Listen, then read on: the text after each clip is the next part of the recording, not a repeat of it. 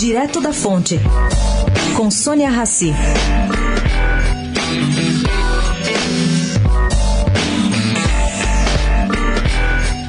O príncipe Dom João de Orleans Bragança está se propondo a ceder em comodato parte de seu acervo para o governo federal na tentativa de ajudar na reconstrução da história do Brasil. E olha que o acervo é grande. Até a mesa onde foi assinada a Lei Áurea está em sua casa em Paraty, onde mora. Há também fotografias da coleção de Dom Pedro II, gravuras e telas. Segundo ele, isso será decidido com a direção do IBRAM e do Museu Nacional. Ele estava ontem arrasado com o ocorrido.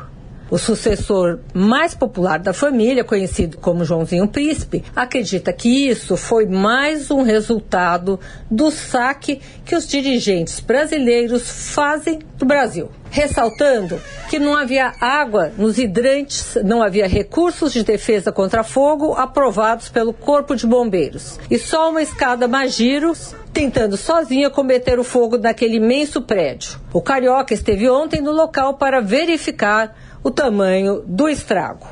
Sônia Raci, direto da fonte, para a Rádio Eldorado.